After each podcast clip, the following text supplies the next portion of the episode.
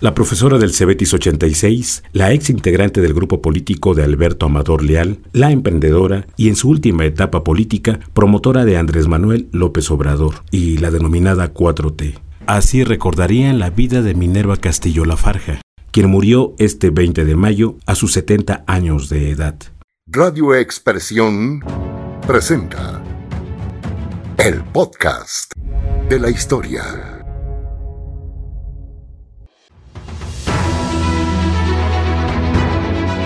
Hija de profesores, Ángel Castillo e Imelda Lafarja, la segunda oriunda de Papantla, Veracruz, el primero de Huauchinango, Puebla, la segunda reconocida por su real lucha social y junto con su marido apasionados de la preservación de las tradiciones. Podríamos dividir la vida de Minerva Castillo La Farja en varias etapas, aunque sería aventurado, porque seguramente en algunos momentos esas etapas se estarían fusionando e irían caminando de manera paralela. Se graduó de la carrera de Mercadotecnia en el Instituto Politécnico Nacional. Antes de irse a la Ciudad de México a continuar sus estudios superiores, ya había entablado una fuerte amistad con sus contemporáneos, Alberto Amador y otros amigos, como José Segbesanén, Juan Manuel Amador Leal, Benita Villa Huerta, Juan Rodríguez Cayetano, Modesto Canales Arenas, Óscar Castillo Cerón y la mismísima Enoé González Cabrera, por mencionar algunos. Los entonces jóvenes salieron de Huachinango para terminar sus estudios profesionales, aunque nunca perdieron contacto. Mantenían reuniones constantes en la capital y en Huachinango.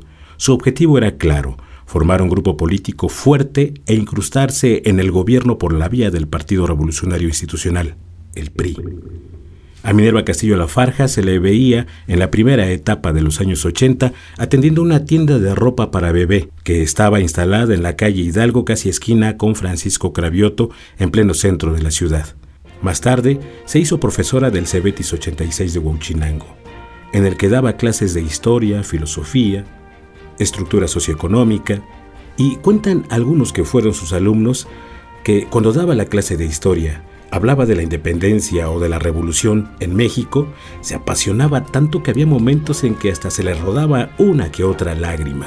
Para entonces estaba avanzando el grupo político denominado Nudos, liderado por Alberto Amador Leal, que en paz descanse, en el que estaba Minerva Castillo Lafarja. Hacían varios esfuerzos en ese entonces para influir en la vida política electoral, pero no lograban mucho. La intención era derrocar al cacicazgo de ese entonces, representado por la familia Jiménez Morales. Hubo un momento de la vida política del grupo que fue marcada para sobresalir.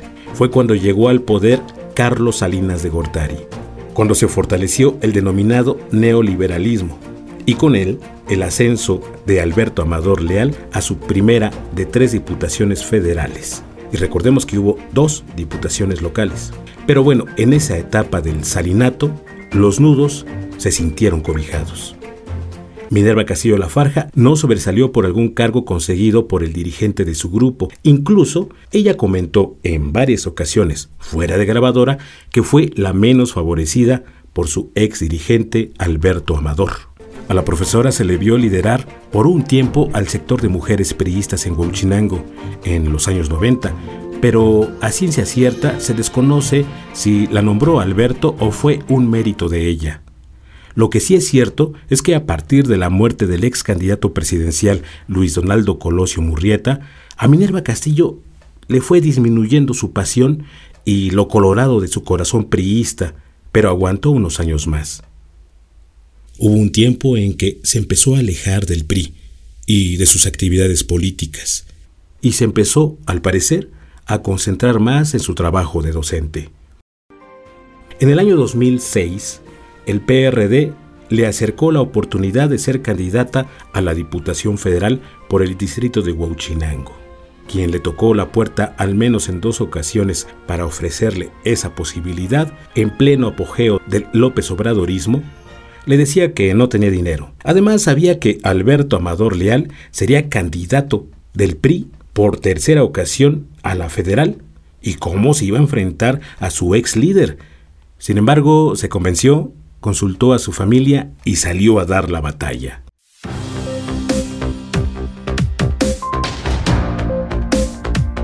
Se llegó el día de la elección. Al hombre que muchos políticos de la región le temían en las urnas, y que llegó a decir que Minerva Castillo Lafarja solo tenía discurso pero que no daba para una campaña, quedó minimizado en las urnas. Para los antagonistas del amadorismo y apostadores a un nuevo proyecto en la política regional, asumieron que quien ganó la Diputación Federal fue Minerva Castillo. Solo que una presunta maniobra en la oscuridad de la madrugada y al amparo del IFE cambió la tendencia y el gane se lo dieron al priista Alberto Amador Leal.